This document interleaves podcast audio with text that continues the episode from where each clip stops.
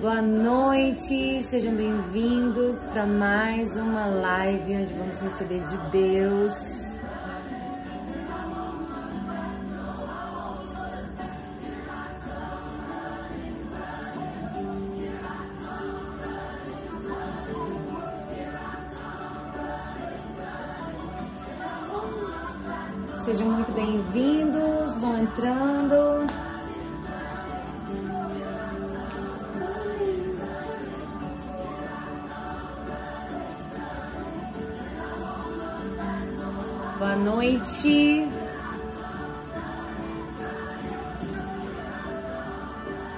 Vamos orar para a gente começar? Hoje eu não estou cantando com violão, porque eu tô rouca, então tô me recuperando um pouquinho.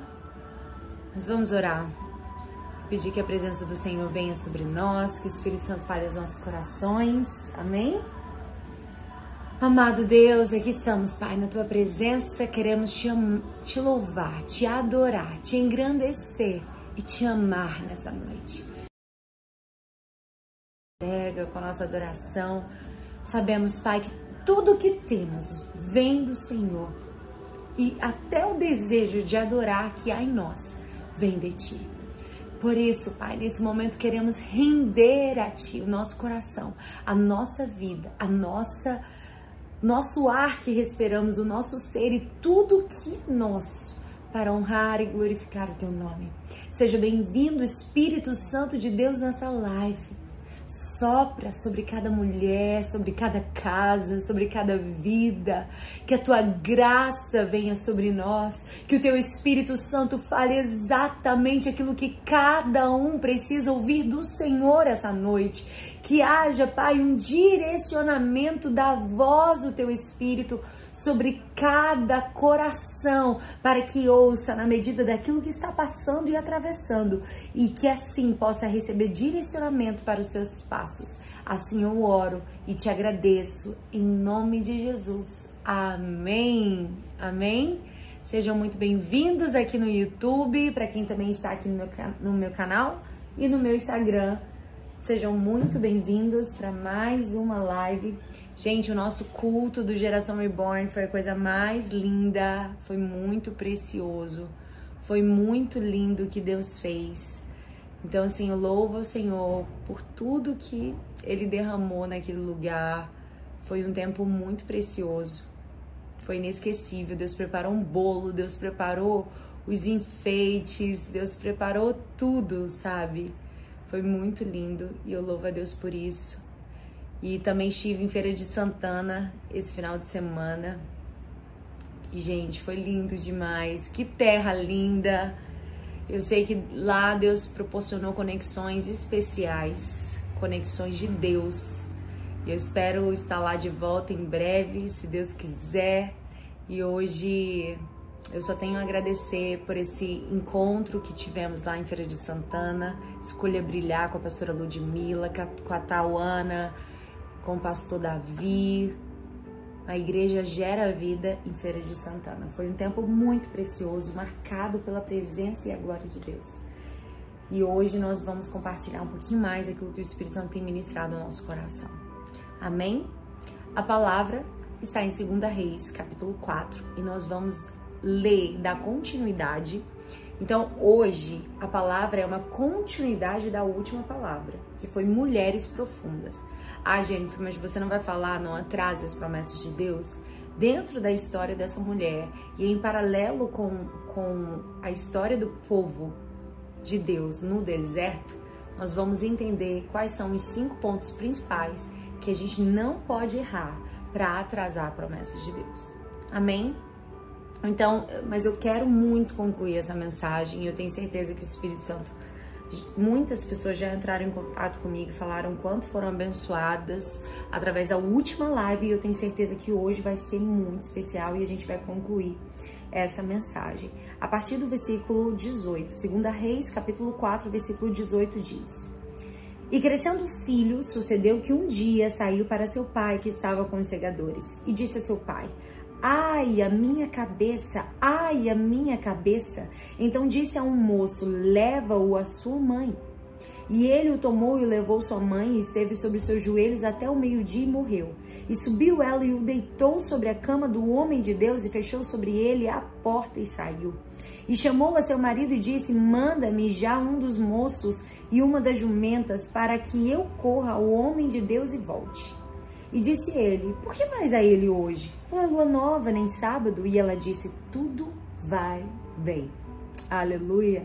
Então abardou a jumenta e disse ao seu moço: Guia, anda e não te detenhas no caminhar, senão quando eu te disser. Partiu ela, pois e veio ao homem de Deus ao Monte Carmelo. E sucedeu que, vendo ao homem de Deus de longe, disse a Geazi, seu moço: Eis aí a sunamita. Agora, pois, corre-lhe ao encontro e dize-lhe: Vai bem contigo? E ela disse: Vai bem. Chegando ela, pois, ao homem de Deus ao monte, pegou nos seus pés, mas chegou Geazi para retirar. Disse, porém, o homem de Deus: Deixa, porque a sua alma nela está triste de amargura, e o Senhor me encobriu e não manifestou. E disse ela: Pedia eu ao meu Senhor algum filho? Não disse eu: Não me enganes? E ele disse a Geazi, cinge os teus lombos e toma o meu bordão na tua mão e vai se encontrares alguém. Não saúdas e se alguém te saudar, não lhe respondas e põe o meu bordão sobre o rosto do menino. Porém disse a mãe do menino, vive o Senhor e vive a tua alma, que não hei de deixar. Então ele se levantou e a seguiu. E Geazi passou diante deles e pôs o bordão e voltou a encontrar-se com ele e lhe trouxe aviso, dizendo, não despertou o menino.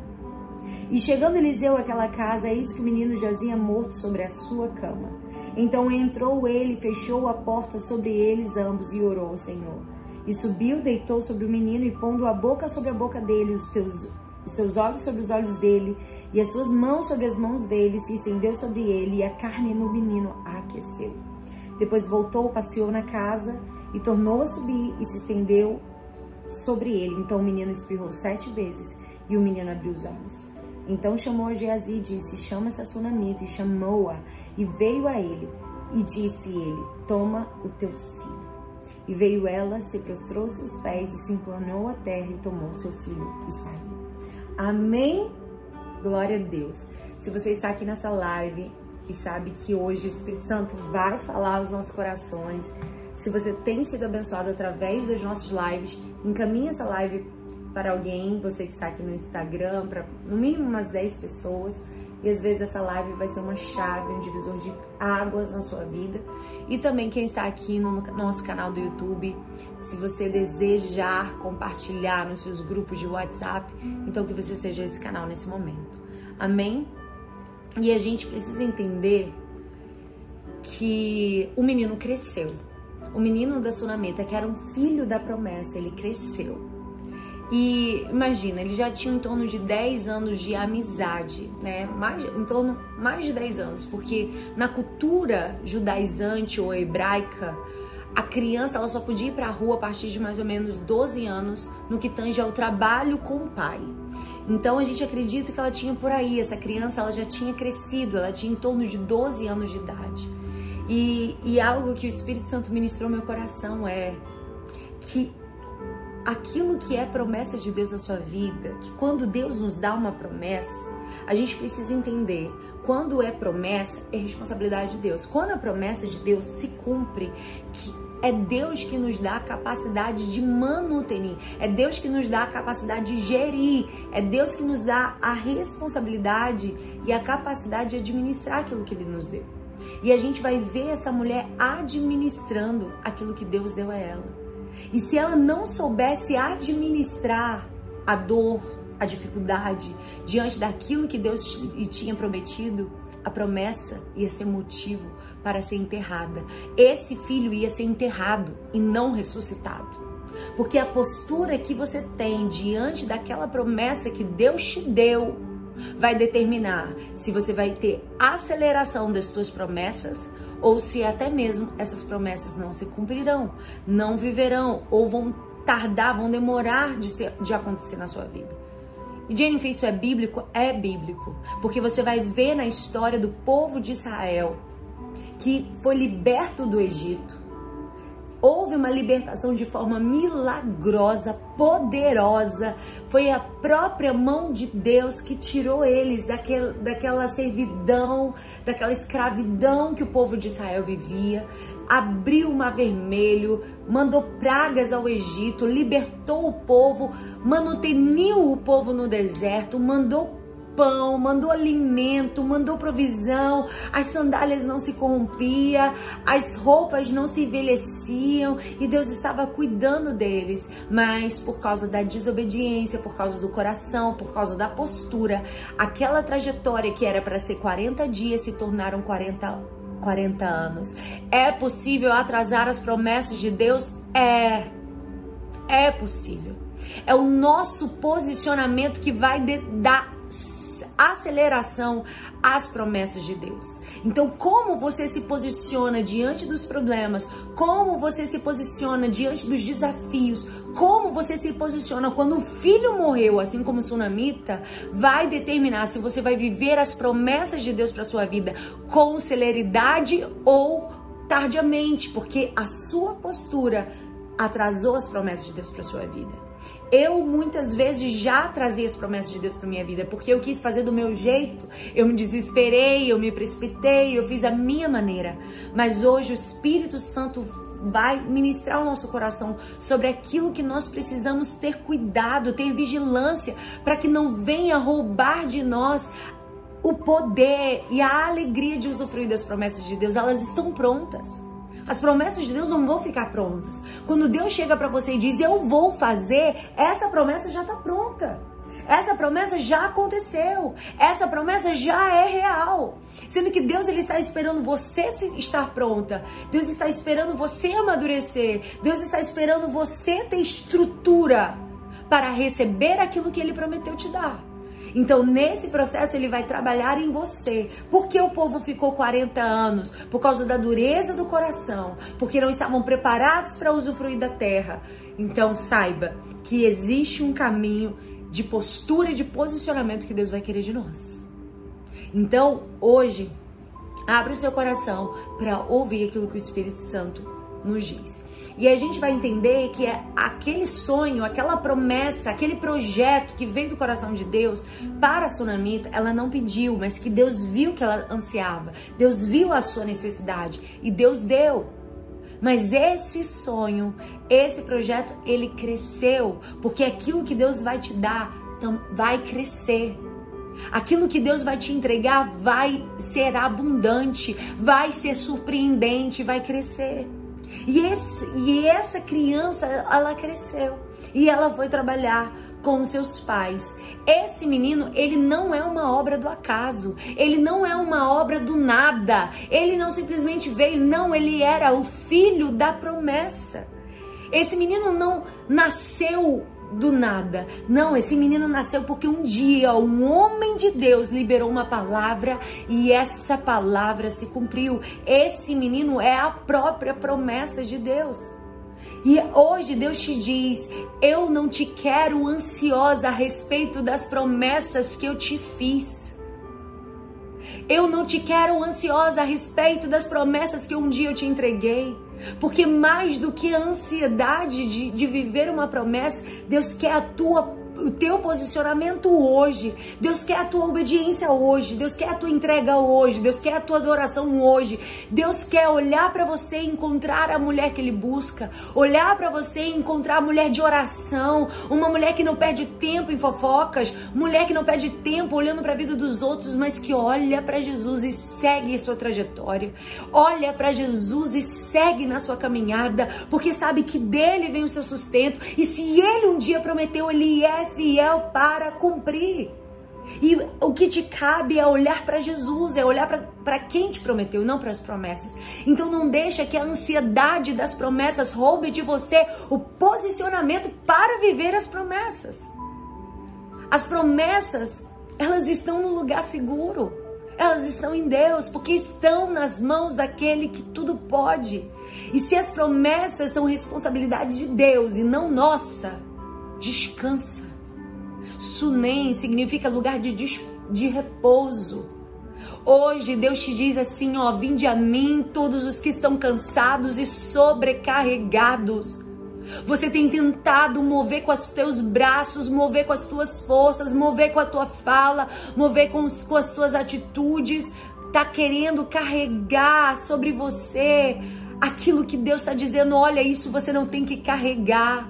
Essa, esse movimento não é você que tem que fazer, sou eu que vou fazer por você, sou eu que vou agir por você. Só descanse em mim, porque enquanto você descansa, eu cuido, enquanto você descansa, eu providencio, porque eu dou para os meus até enquanto eles dormem. Então, até enquanto você está dormindo, Deus está cuidando de você. E é isso que o Espírito Santo te diz hoje, minha filha, descansa. Descansa nas minhas promessas, se posiciona, busca hoje, adora hoje, mas não por aquilo que um dia ele prometeu, porque se ele falou é responsabilidade dele. Agora o que cabe a mim é eu me preparar, eu me bus eu buscar, eu viver o máximo do que eu posso para Deus. Às vezes a gente pensa assim, nossa, eu só vou dar para Deus o meu melhor quando a promessa se cumprir. Eu só vou dar para Deus o meu melhor quando eu casar. Eu só vou dar para Deus o meu melhor quando Deus mudar a minha realidade financeira. Eu só vou mudar só vou dar para Deus o meu melhor quando Ele colocar o um microfone, um, um, ministério de mulheres na minha mão. Ei, mas hoje o Senhor está te dizendo: não espere que nada aconteça para que você dê o seu melhor, a sua entrega, o que você tem de potencial, de habilidade, de capacidade dada por Deus.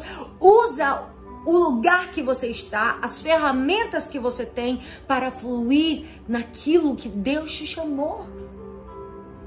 Usa aquilo que ele te deu para você fluir naquilo que ele te chamou. Pare de dar desculpas, pare de dizer, ah, quando um dia eu casar eu vou me doar a obra. Mulher, você tá solteira, se entrega hoje. Nada melhor do que uma mulher solteira para se entregar ao Senhor. Ah, mas eu estou divorciada, eu estou abandonada. Você tem duas opções: ou você vai fazer da sua dor um ídolo, ou você vai tomar um posicionamento e vai dizer: Eu vou dar para Deus o meu melhor, mesmo que eu esteja carregando essa dor, mesmo que eu esteja carregando esse trauma, mesmo que eu esteja carregando essa dificuldade. Você está entendendo o que o Espírito Santo está falando? E quando a gente olha para a vida dessa mulher sunamita, a gente pensa: Nossa, essa mulher é perfeita. Não, mas ela não é. E quando ela recebe a promessa de Deus dada pelo profeta Eliseu, aquele que tinha porção dobrada de Elias, aquele que tinha a capa de Elias, aquele homem que tinha intimidade com Deus, e ela diz: Não, meu Senhor. Não minta para mim. Qualquer um que recebesse uma promessa e dissesse: Ei, minha filha, daqui um ano você vai estar recebendo um filho, você vai estar com um filho nas mãos, daqui um ano você vai estar com o que você sonha nas mãos, daqui um ano você vai viver aquilo que você sempre desejou, mas esqueceu qualquer uma de nós ia dizer glória a Deus, ou ia chorar, ou ia se derramar. Ela diz: Não, não mintas para mim. Como que se dissesse, por favor, não estraga a nossa amizade, não estraga a nossa comunhão, não minta, não me engana. Você tá entendendo? E ali a gente vê que, embora ela seja uma mulher sábia, uma mulher cheia do espírito, uma mulher prudente, uma mulher profunda, uma mulher madura, ela carregava um trauma mas ela não fez com que o trauma lhe paralisasse. Ela não fez com que a dor lhe paralisasse na jornada. Ela não deixou que a sua dor fosse um ídolo ao ponto de que ela venerasse aquilo. As pessoas que usam da sua dor um ídolo, elas vivem em função daquilo. Ah, não vou adorar porque eu tô ferida. Não, não vou participar do congresso, não quero trabalhar porque eu estou assim. Ah, não, não vou é, cantar porque eu estou muito machucada ainda. Ei, não faça da tua dor o teu ídolo, o motivo de, da sua paralisação, o motivo da sua esterilidade, o motivo de você não fluir daquilo, naquilo que Deus deseja que você flua. Não, essa mulher, embora ela tivesse algo na sua vida que para ela não estava bem resolvido, para ela, ela não acreditava mais. Ela, por favor, não minta para mim que eu vou ter um filho. Não diga para mim algo que eu não viver, vou viver, porque possivelmente essa mulher já tinha ouvido muitas outras coisas, muitas outras profecias, muitas outras palavras. Ó, um dia você vai ter um filho, você vai receber um filho e nunca aconteceu. Então ela não conseguiu mais acreditar naquela promessa. Então saiba que hoje o Espírito Santo está falando assim para você: olha, eu não esqueci das promessas. Eu não esqueci, não faça da tua dor o motivo da sua paralisação. Tá doendo, coloca a dor no bolso e continua. Tá difícil, coloca a dor no bolso e prossiga. Coloca a dor no bolso e vai, vai chorando. Aleluia! Porque a Bíblia diz que aqueles que choram plantando as suas sementes certamente voltarão com seus frutos na mão. Aleluia! As tuas lágrimas não são em vão, as tuas orações não são em vão, o teu clamor não é em vão. Aleluia! Hoje o Espírito Santo está falando contigo aqui. Amém? Então que você venha ouvir aquilo que o Senhor está falando com você. Não, não para. Sabe? E a gente precisa entender que Deus falha. Não, Deus erra, não, Deus mente, não, Deus vacila, não, Deus dorme, não. Aleluia! Então pare de duvidar que as promessas de Deus são para você. Pare de duvidar nas promessas que o Senhor um dia te deu. Ele não só te dá, mas ele faz crescer. Esse menino cresceu, mas isso não impede que as dificuldades venham. Isso não impede que as promessas passem por lutas, passem por desafios. E aí a gente entende que o filho, enquanto promessa, era de Deus. E agora que essa promessa se cumpriu, o filho é de quem? É dela. Sabe por quê? Deus não vai ocupar na minha vida o lugar que tem que ser ocupado por mim. Deus não vai tomar posicionamentos na minha vida que precisam ser tomados por mim. Deus não vai descer e orar por mim quando eu tenho que. Deus não vai ler a Bíblia por você. Deus não vai jejuar por você. Não vão ser os anjos que vão jejuar por você. Deus não vai ocupar na sua vida um lugar que tem que ser ocupado por você. Então, quando é promessa de Deus, é responsabilidade de Deus. Quando ela se cumpre, é nossa. Então a gente precisa entender das nossas responsabilidades, dos nossos posicionamentos. E a Bíblia é clara que lá no princípio da criação, Deus ele colocou os animais no domínio do homem. Porque Deus ele não ocupa na, na nossa vida um lugar que é nosso. E que ele diz, agora é você que se posiciona. Você que escolhe adorar a Deus. Você que determina como é que vai ser o seu dia? Você que toma as decisões. Hoje eu vou ter um tempo com Deus ou não? Hoje eu vou orar ou não? Hoje eu vou priorizar minha vida com Deus ou não? Hoje eu vou ser uma mulher que vou dar resposta quando me, me chatearem ou não? É você que determina. E a gente tem que parar de ser um cristão místico. Ah, porque o carro quebrou no meio, meio do caminho é para eu ir pro congresso. Ah, porque falaram desse jeito comigo, então é porque é para eu não fazer. Ei, para! Porque pare de achar que se foi Deus porque Deus fez aquele negócio, Deus vai fazer a vida toda. Não, os desafios vão vir, o carro vai quebrar, as portas vão se fechar, as dificuldades vão vir, vão te perseguir, vão falar mal de você. Mas isso não significa que Deus não é com você. Isso significa que a promessa não é dele. Isso não significa que é ele na tua vida. Então a gente tem que parar de ser místico, porque imagina se os mártires da Bíblia, os apóstolos que morreram por causa do evangelho, os apóstolos que foram prisionados, chicoteados, perseguidos, caluniados, tiveram que enfrentar é, julgamentos. Imagina se os mártires fossem místicos, como os crentes de hoje são. Imagina se eles dissessem assim: não, porque eu, eu fui preso, eu vou parar de pregar o evangelho. Não, porque eu fui preso, eu não vou falar a palavra de Deus. Não, porque se Deus fechou aquela porta, é porque não é para eu entrar. Se fulano caiu, é porque então é para eu não ir. Ei, tua vida não é criada, não é determinada por horóscopo, por gnomo, por coisas místicas. A sua vida, ela é guiada pela palavra de Deus. E se Deus ele é contigo, vá, prossiga, porque a Bíblia diz que se Deus é por nós, quem será contra nós? Então não há inferno, não há porta fechada, não há carro que quebre, que vai parar aqueles que têm uma chama queimando no seu peito. Nada pode parar os mártires, nada pode parar os apóstolos, nada parar os discípulos, porque não foi perseguição, não foram prisões, não foram enfermidades, não foram sentenças de mortes que paralisaram a, a, pregação do evangelho através deles. E isso que o Espírito Santo hoje está falando com você. Pare de ser um cristão místico. Não é porque uma porta se fecha que Deus não é com você. E a gente precisa entender isso. E a gente precisa entender que obedecer a Deus é um treinamento. Obedecer a Deus, a gente a gente vai aprendendo. Cada dia a gente aprende a obedecer a Deus mais, para conhecer quem Ele é, para conhecer a Sua vontade. Quando a gente, o homem, obedece tudo que Deus manda, ele aprende o que Deus quer. Quando você obedece tudo que Deus ensina, você está aprendendo o que Deus quer. E aí você vai aprendendo a ser amigo, porque amigos são aqueles que conhecem a intenção do outro sem que o outro tenha que dizer. O amigo conhece o, o seu amigo pela cara, pela fala, pelo tom de voz. E quando você vai obedecendo, Deus ele vai te ensinando e te levando para o nível de amiga, de amigo, amiga de Deus. E é isso que o Espírito Santo está desejando fazer na sua vida. Então você precisa entender que nesse processo de trauma, de frustração, de, de, de, experiências espirituais, que há um dia eu recebi uma promessa e nunca aconteceu, as coisas não aconteceram na minha vida como eu queria, sejam elas boas ou ruins, ela está te dando noção de responsabilidade, ela está te ensinando, ela está te educando, ela está te fazendo crescer, amadurecer. E essa mulher, ela nos ensina muito. E a gente precisa entender que essa criança morre.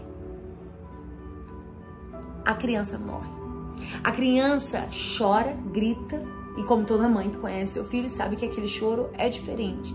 E ela pega aquela criança, coloca no joelho e coloca na oração. Porque tem coisas, mas ela colocou no joelho, a criança não sobreviveu, a criança morreu ao meio-dia. Então tem duas lições que a gente precisa entender aqui. A oração. Nem sempre a oração vai resolver, mas a oração vai te sustentar. Guarde essa chave. Nem sempre a oração vai resolver, mas é a oração que vai te dar graça para sustentar o processo. É a oração que vai te dar força para sustentar o processo. Porque se essa mulher não tivesse orado, ela não ia ter força de fazer tudo que ela fez depois. Tem coisas que a oração não vai resolver, mas vai te dar graça para sustentar. E essa criança, ela morre ao meio-dia. Salmo 91 diz que o espírito da morte assola ao meio-dia. Então saiba que o, o diabo, ele tenta matar as promessas de Deus para sua vida, sim. Mas a última palavra vem de Deus. Mas o segredo do teu escape, do teu livramento, do teu sustento, do teu suporte está na oração. Não é ligar para amiga e dizer, amiga, você não sabe o que eu tô passando. Não é ir para fulaninho, não é ir para vizinho, não é para ir para internet, não. É se posicionar na presença daquele que resolve. E essa mulher, ela orou. Ah, mas Jennifer, eu tenho orado e nada tem resolvido. E aí, vai parar de orar? Ah, eu tenho orado, mas os milagres não têm acontecido. E aí, vai parar de orar? Porque você só é capaz de administrar que não pode ser resolvido, sabe como? Orando. Você só pode ser capaz de administrar aquilo que não é resolvido orando, se posicionando. Porque enquanto você ora, Deus vai te dando graça, Deus vai te dando estratégia, Deus vai te dando sabedoria. Nem sempre ele vai resolver imediato. Porque oração não é um método solucionador. A oração é um lugar de comunhão. E nessa comunhão ele se revela. Nessa comunhão ele coloca em você o DNA do céu para que você tenha sabedoria, visão, estratégia para passar pelos processos. E tem gente que está conosco aqui nessa live hoje que só não piorou, que só não morreu no processo e que só não está é, é morta no processo porque orou. Porque você orou, Deus te sustentou. Porque você orou, Deus segurou na tua mão. Porque você orou, Deus foi contigo. Porque você orou, Deus te deu forças para você passar pelo processo. Ah, não sei como tá de pé ainda. Ah, não sei como ela tá, passou por isso. Olha aí, o marido deixou, tá passando dificuldade, tá passando luta. Olha como tá a casa, olha como tá o filho, não sei como tá de pé, sabe como? A oração tem sido o seu sustento, a oração tem sido o seu segredo, a oração tem sido o seu secreto, a oração tem sido a sua força. E é nele que você se esconde, ele é o esconderijo. A Bíblia diz que na sombra do Onipotente descansará. Aleluia. Mil cairão ao teu lado, dez mil à tua direita, mas você não será atingida, não. Mas você não vai ser atingida, não. O espírito da morte pode assolar ao meio-dia mas mil cairão ao teu lado, dez mil cairão à tua direita, mas você, mulher de Deus, não vai ser tocada, atingida, porque o sangue de Jesus está sobre a tua vida e a oração tem dado livramento, escape. Ah, tem resolvido? Não, mas tem te livrado. Ah, tem resolvido? Não, mas tem te fortalecido. Tem resolvido? Não, mas tem te amadurecido. E tem gente que só não piorou, sabe por quê? Porque joga a crise no altar, joga as lutas no altar, joga a traição que viveu no altar, joga a decepção que sofreu no altar da adoração, joga o luto que viveu. O luto, ah, o meu marido morreu, o marido vai vai ter de volta. O filho morrer não vai ter de volta, mas eu jogo luto no altar. Eu não sei o que você tem passado hoje, mas joga a crise, joga o luto, joga a porta fechada, joga a sua chateação, joga a sua raiva, joga até o seu ódio no altar. E converta isso em adoração e fala: Deus, eu não entendo, eu não sei, eu não compreendo. O Senhor disse que esse filho era meu e agora ele morre, mas eu jogo no altar altar, eu entrego no meu quarto de guerra, eu entrego na minha oração, porque quando essa mulher ela faz um quarto para o profeta, ela faz um quarto para a presença, e esse quarto revela um lugar de intimidade com Deus, um lugar onde você vence as suas guerras, um lugar onde você entrega o seu clamor. E você não precisa ter palavras bonitas para Deus. Talvez ela tenha dito: Deus, eu não tô entendendo é nada, mas eu tô aqui. Eu não estou entendendo, o Senhor me dá um filho, depois o Senhor leva o filho, depois o filho morre. Mas hoje, joga a tua crise no altar, joga as tuas lágrimas no altar, Abadai, Shekandera Labás. Diga para Deus: Eu não estou entendendo, mas eu jogo no altar. Eu não sei, mas eu te adoro. Eu não compreendo, mas eu confio. Eu não entendo, mas eu prossigo. Aleluia! Que o Espírito Santo está falando aqui com você. E aí vão te perguntar: e aí, resolveu o problema? O filho viveu? Como é que tá? Sua oração resolveu? Não, mas eu tô orando para administrar minha dor. Eu tô orando para administrar o luto. Eu tô orando para administrar a crise. Porque todas as vezes que Deus não me dá a capacidade de resolver, Ele vai me dar a capacidade de administrar. A vaidade de re querer resolver aquilo que lhe cabe está custando algumas pessoas muito. Está custando cabelo, crises de ansiedades, gastrites, síndromes do pânico, porque quer resolver aquilo que não lhe cabe. Quer resolver aquilo que não está na, na tua jurisdição. Quer resolver aquilo que Deus está dizendo? Ei, entrega, lança, confia, dependa sabe? Tem outras coisas que a gente precisa entender que tem outras coisas que já eram para ter sido resolvidas. Só pelo fato de entender que tem coisas que não te cabe a solução. Mas querer resolver tudo.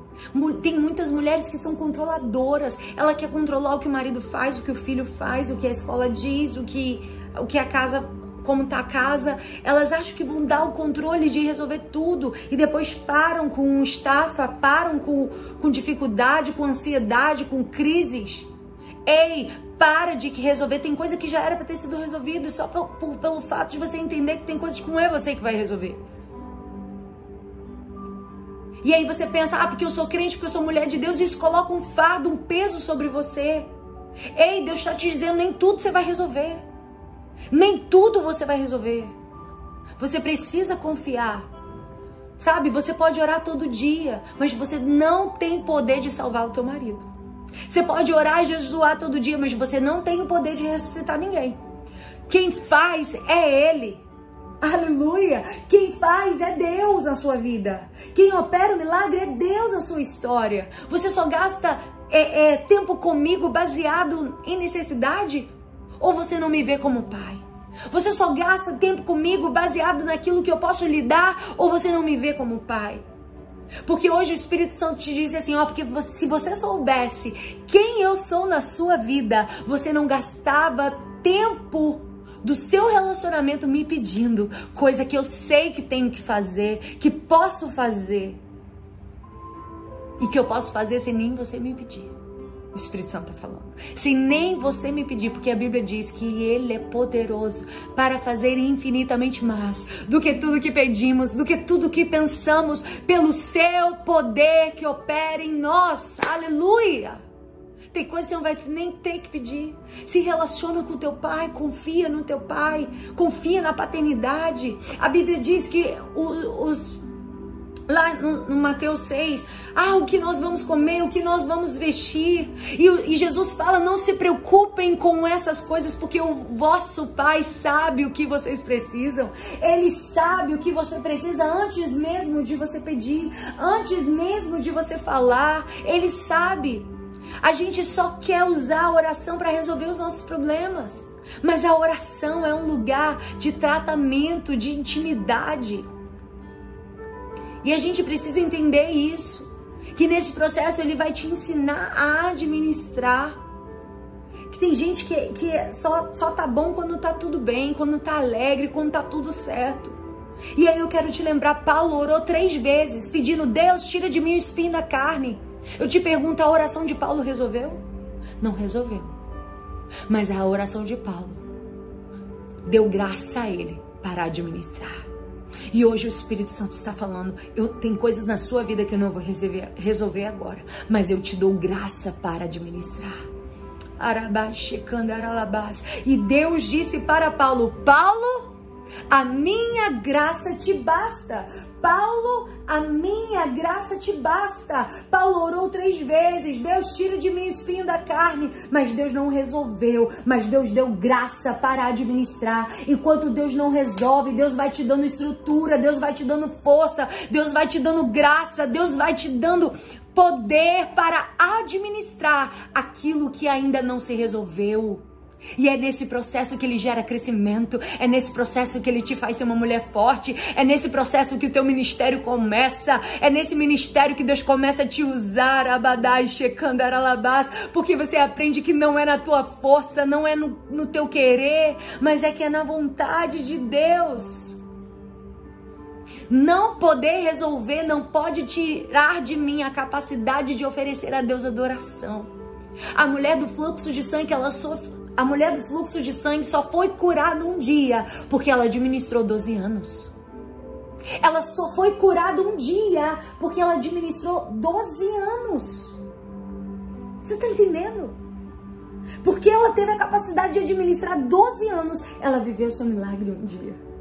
Porque esses 12 anos que a promessa não se cumpre, que o milagre não acontece, Deus vai te dando graça para administrar.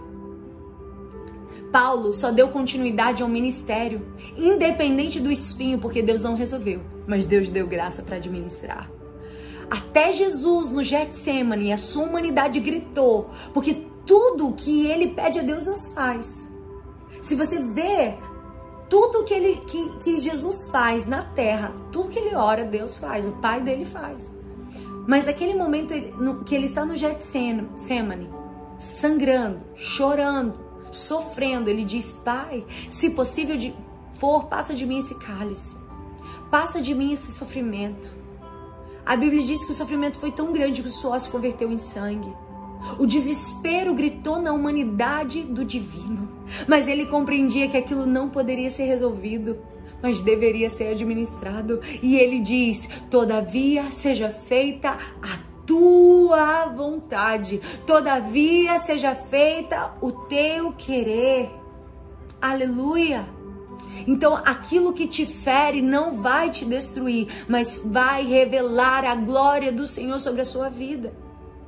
É duro quando a gente vai para a igreja e acha que Deus vai dizer: Olha aqui, ó, tem solução para o teu problema. É duro quando a gente vai para uma live como essa e diz: Deus, é, eu quero que o Senhor diga que meu problema vai ser resolvido, mas hoje Deus está te dizendo aqui, ei, eu tô te dando graça para administrar.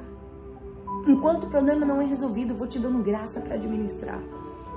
Eu quero revelar o potencial que você tem quando a dor não parar. Eu quero revelar a, a, capacidade que você tem quando a frustração não cessar. Eu quero revelar a sabedoria que eu te dou quando as portas se fecharem. Eu quero revelar dons, talentos que estão aí dentro de você que você não sabe quando o mar não se abrir. Você está entendendo aquilo que o Espírito Santo? Deus ele está querendo revelar o tamanho da sua fé. Deus não está procurando solucionadores, Deus está procurando administradores. E olha o que ela faz quando o filho morre. Ela pega o filho, sobe a escada, abre a porta, coloca o filho na cama do profeta e ela faz tudo sozinha. Por quê? Ela soube administrar. Se ela se, se ela se desesperasse, seria compreensível, seria completamente normal. Mas olha o que essa mulher faz, porque a oração dá força a ela de administrar. Você tá entendendo? Ela pega o filho, coloca lá em cima. E aqui a gente vai entender que essa mulher, ela tem uma sabedoria dada por Deus para viver um seu milagre. Ela só viveu porque ela ela poderia dizer, ela poderia descer desesperada, ela poderia ir para correndo para a rua, puxar os cabelos e dizer: "Acabei de perder meu filho, morreu". E se ela tivesse feito isso, se ela tivesse feito isso, ela ia enterrar o filho dela. Porque sabe o que, que as pessoas fazem quando gritam e e há desespero, elas vão chamar quem? O pessoal lá do, do cemitério para vir pegar teu filho e enterrar. Se fosse aqui nos nossos dias atuais, ia vir a SAMU, ia vir a ambulância, pegar o teu filho e levar para o cemitério. Pegar seu filho e ser enterrado. Você está entendendo? A tua postura vai determinar se o teu filho vai ser enterrado ou se você vai viver um milagre. Ah, aleluia. Eu não sei se você está entendendo. A tua postura vai determinar se você vai viver o teu milagre ou se você vai viver a morte completa do teu filho. Ou você vai enterrar teu filho, ou você vai dizer: Ele ressuscitou. Aleluia. Ele ressuscitou. Aleluia. Ou você vai enterrar teu filho ou você vai viver o teu milagre. Mas que vai determinar isso é a tua postura diante da morte do teu filho, diante da morte do teu sonho, diante da morte da tua casa, diante da morte do teu casamento, diante da morte da tua da tua do teu ministério, não sei qual morte você tem enfrentado, mas a tua postura determina se você vai viver uma reviravolta ou se esta, este filho morto vai ser enterrado. Aleluia! E aquilo que ela vai fazer com seu filho determina o destino dela, o destino daquela criança. E se ela revela o que está acontecendo, já era. E ela faz, sabe o que ela faz? Ela administra. E quando uma mulher administra, tem pessoas que vão te chamar até de fria. Tem pessoas que vão dizer, nossa, que quanta frieza. Mas não é frieza, não. É porque Deus vai te dar controle em situações em que o desespero seria comum. Deus vai te dar controles em, que, em situações em que o desespero seria aceito. Você está entendendo aquilo que o Espírito Santo está falando com você? E quando o marido pergunta para ela o que, que você está fazendo, ela diz: chama o servo. E ele diz: Você vai aonde? Eu vou no profeta.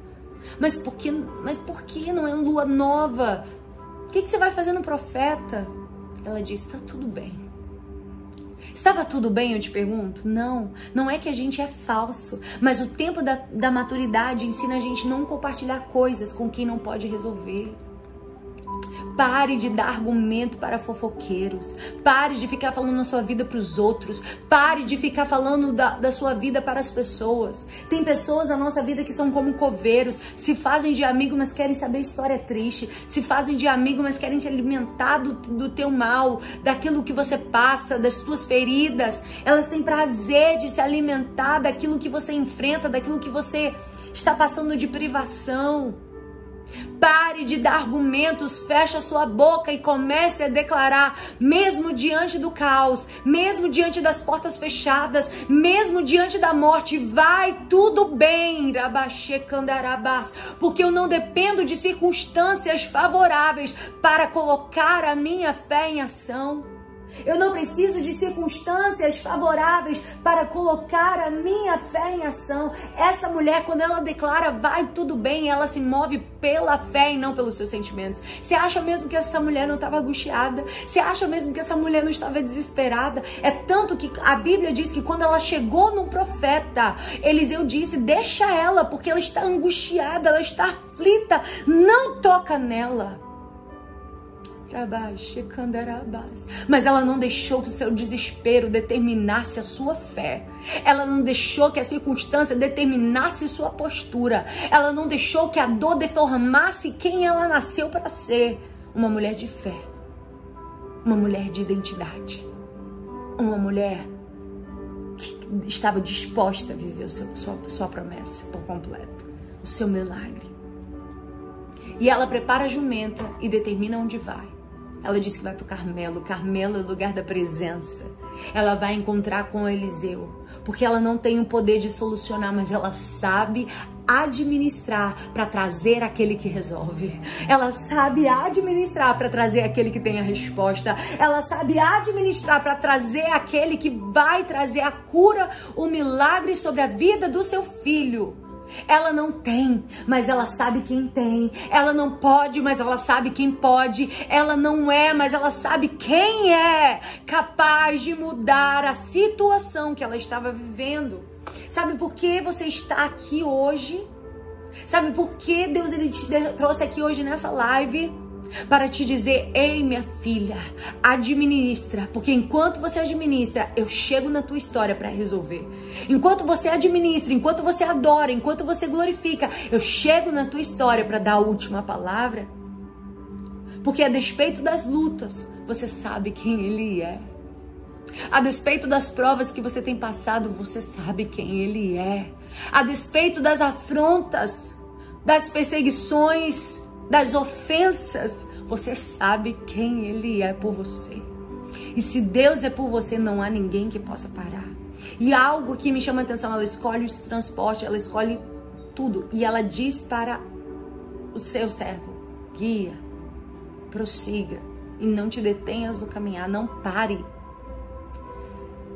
E ela precisa entender, e aqui ela, ela confia que mesmo angustiada, mesmo triste, mesmo abatida, mesmo desesperada, ela não deixa o sentimento governar a direção, ela não deixa o sentimento governar as, os seus passos. E ela sabe onde quer chegar, ela sabe aonde vai. E aí eu te pergunto: quem ressuscita o menino? A mãe ou o profeta? E esse profeta representa Deus. E a mãe tipifica a nossa humanidade, a nossa limitação, a nossa dependência. Quem resolve é Deus. Mas enquanto Deus não resolve, quem administra é a nossa humanidade. Administre.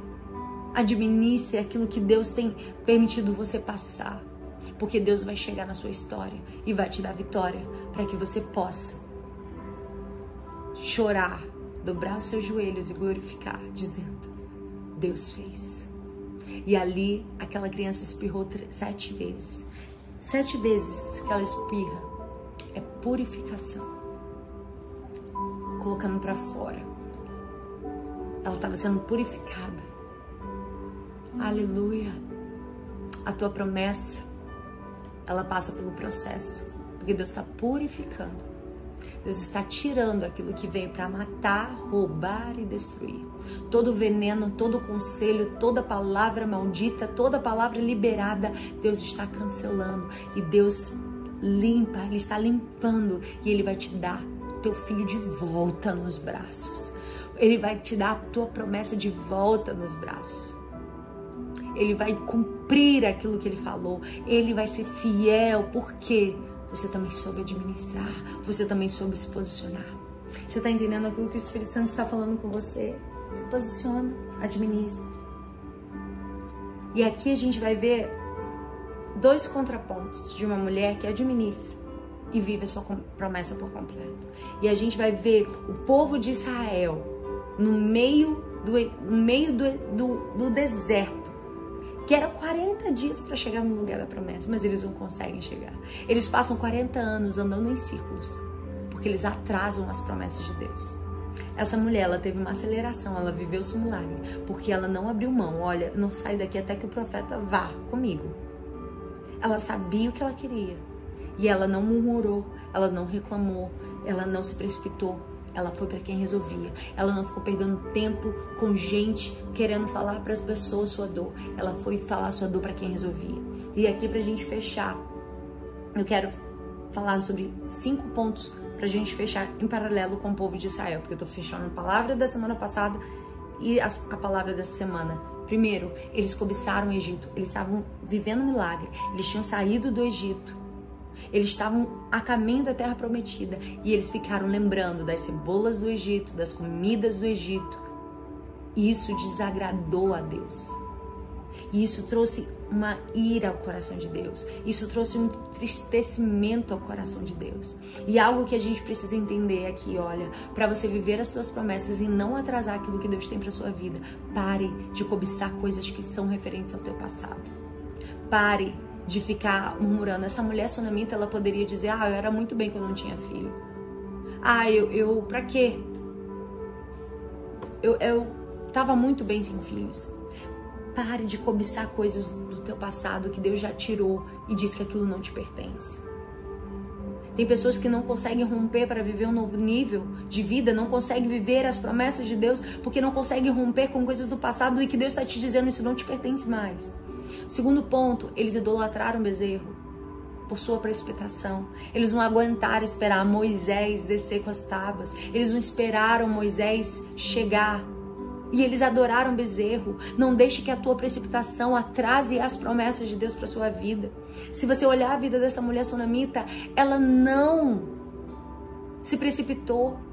Ela não se precipitou em falar para o seu marido que o seu filho estava morto. Ela não se precipitou ao falar para Geazi que se encontrou com ela no meio do caminho dizer que o filho estava morto. Ela só falou para aquele que resolvia. Não se precipite nas suas falas, naquilo que você declara. Não se precipite nas suas ações, porque às vezes a tua precipitação atrasa as promessas de Deus para tua vida. Terceiro ponto. Eles se prostituíram com as filhas dos moabitas. Sabe? Quando Deus, você tem uma aliança com Deus, nós precisamos viver em obediência. E se a gente olhar para a vida dessa mulher sunamita, fazendo um paralelo do povo de Israel e com ela, ela viveu em obediência, ela teve uma postura em obediência. Então não adianta querer viver a promessa de Deus vivendo desobediente, porque receber a promessa de Deus todo mundo recebe. A pessoa está errante, ela recebe a promessa de Deus. A pessoa está em pecado, ela recebe a promessa de Deus. Mas para receber o cumprimento de, da promessa de Deus, não, não tem como receber cumprimento de promessa errante, em pecado, em desobediência. Então hoje, Deus ele quer te tratar para que você possa andar em obediência para viver as promessas. E aí sim as promessas de Deus vão chegar na sua vida. E aqui é algo que muito importante, que é o quarto ponto. A questão de, de darem toda a responsabilidade de tudo que eles estavam enfrentando a Moisés. Tudo era culpa de Moisés.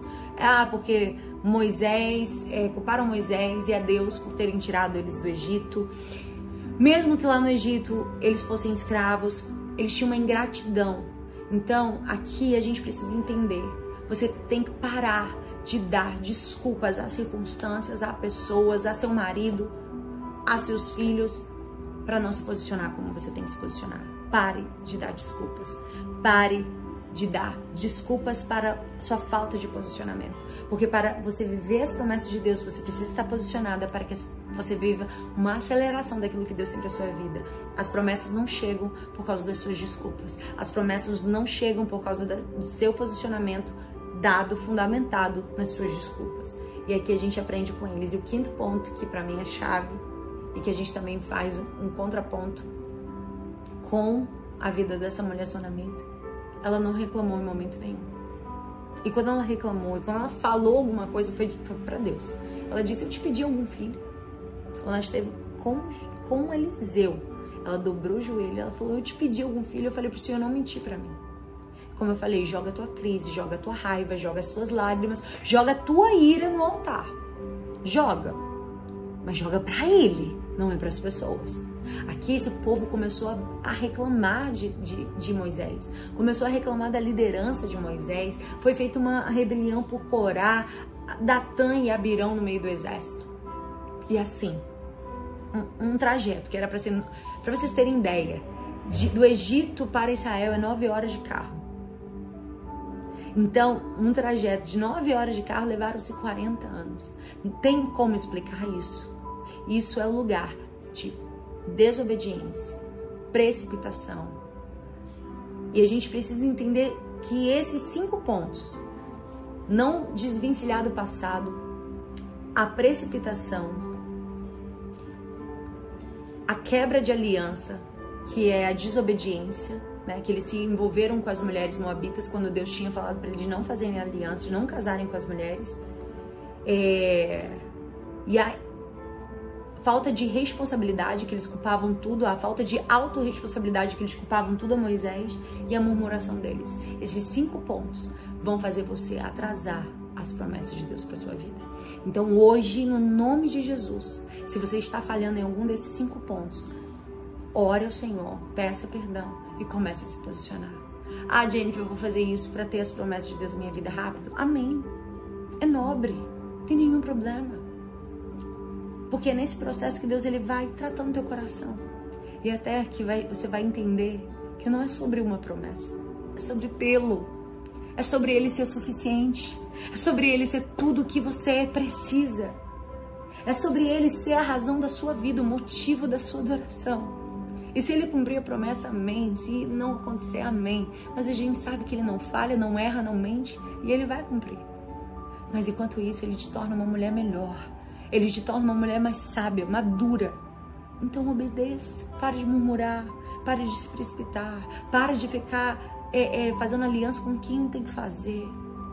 Se posiciona e você vai ver o céu se acelerando os, tom, os motores para que as promessas de Deus cheguem na sua vida. E quando você menos esperar, aquilo que era distante se tornará real. Então não atrase as promessas de Deus para sua vida. Amém? Glória a Deus. E assim nós vamos terminar essa palavra hoje, em nome de Jesus. Amém? Deus abençoe a vida de vocês. Eu quero orar e agradecer ao Senhor por esse tempo precioso. Amado da nossa alma, te louvamos, Deus, te adoramos, te enaltecemos, te agradecemos. Deus, tu és lindo e tu falaste conosco nessa live. Não deixa, Pai, que a precipitação, que a murmuração, não deixa, Deus, que a desobediência, que a falta de autorresponsabilidade, não deixa, Senhor, que os vínculos do passado venha nos fazer atrasarmos as tuas promessas. Nos ajuda a romper com tudo o que precisamos. Nos ajuda, Senhor, a calarmos a nossa boca quando a murmuração chegar. Nos ajuda, Deus, a frearmos os nossos ímpetos quando a precipitação quiser se estabelecer. Ah, Deus, guarda a nossa vida, guarda guarda os nossos passos, guarda o nosso coração, guarda a nossa mente, guarda a nossa vida, nos cubra com o teu sangue.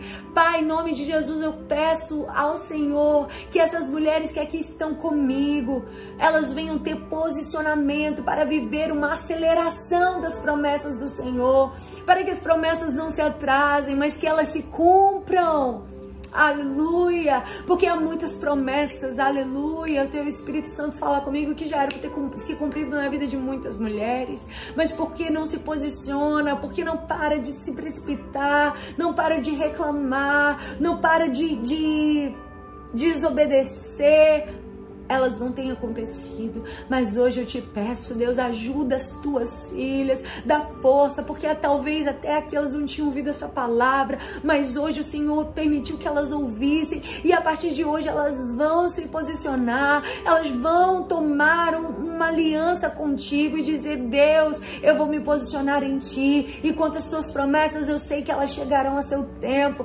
enquanto elas não chegam, eu te obedeço, enquanto elas não chegam, eu espero, enquanto Enquanto elas não chegam, não faço aliança com ninguém, não tem que fazer. Enquanto elas não chegam, eu não vou fazer vínculos com o meu passado, eu vou romper com o que precisa ser rompido. Deus, enquanto elas não chegam, eu não vou ficar colocando culpa nos outros, mas eu vou ter autorresponsabilidade, eu vou responder pelas minhas ações. Deus, eu vou viver para a tua glória todos os dias. Quer comais, quer bebais, tudo façais para a tua glória.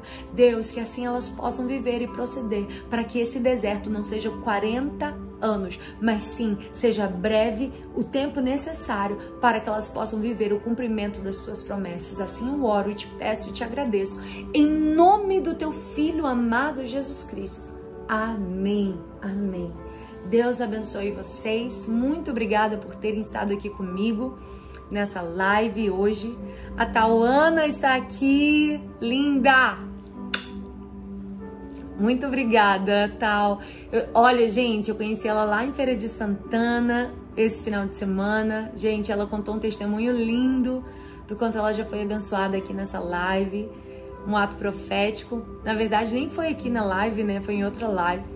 Mas foi uma das lives da vida. E glória a Deus pela sua vida, Tauana. Que Deus abençoe você, seu ministério, sua casa, sua família. E que tudo aquilo que você necessita, o Senhor venha realizar na sua vida. Um beijo para todas as mulheres de Feira de Santana que estão aqui comigo. Que Deus abençoe cada uma de vocês. Amo vocês, somos uma em Cristo. Um beijo para a pastora Ludmilla. Um beijo para todos. Gente, muito obrigada por todos que estiveram aqui no Instagram também. Deus abençoe a vida de vocês. Amém? E até a próxima segunda, se Jesus não voltar, senão nos encontramos na glória. Deus abençoe você, em nome de Jesus.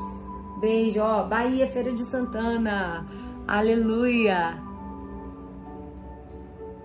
Amém. Um beijo, gente.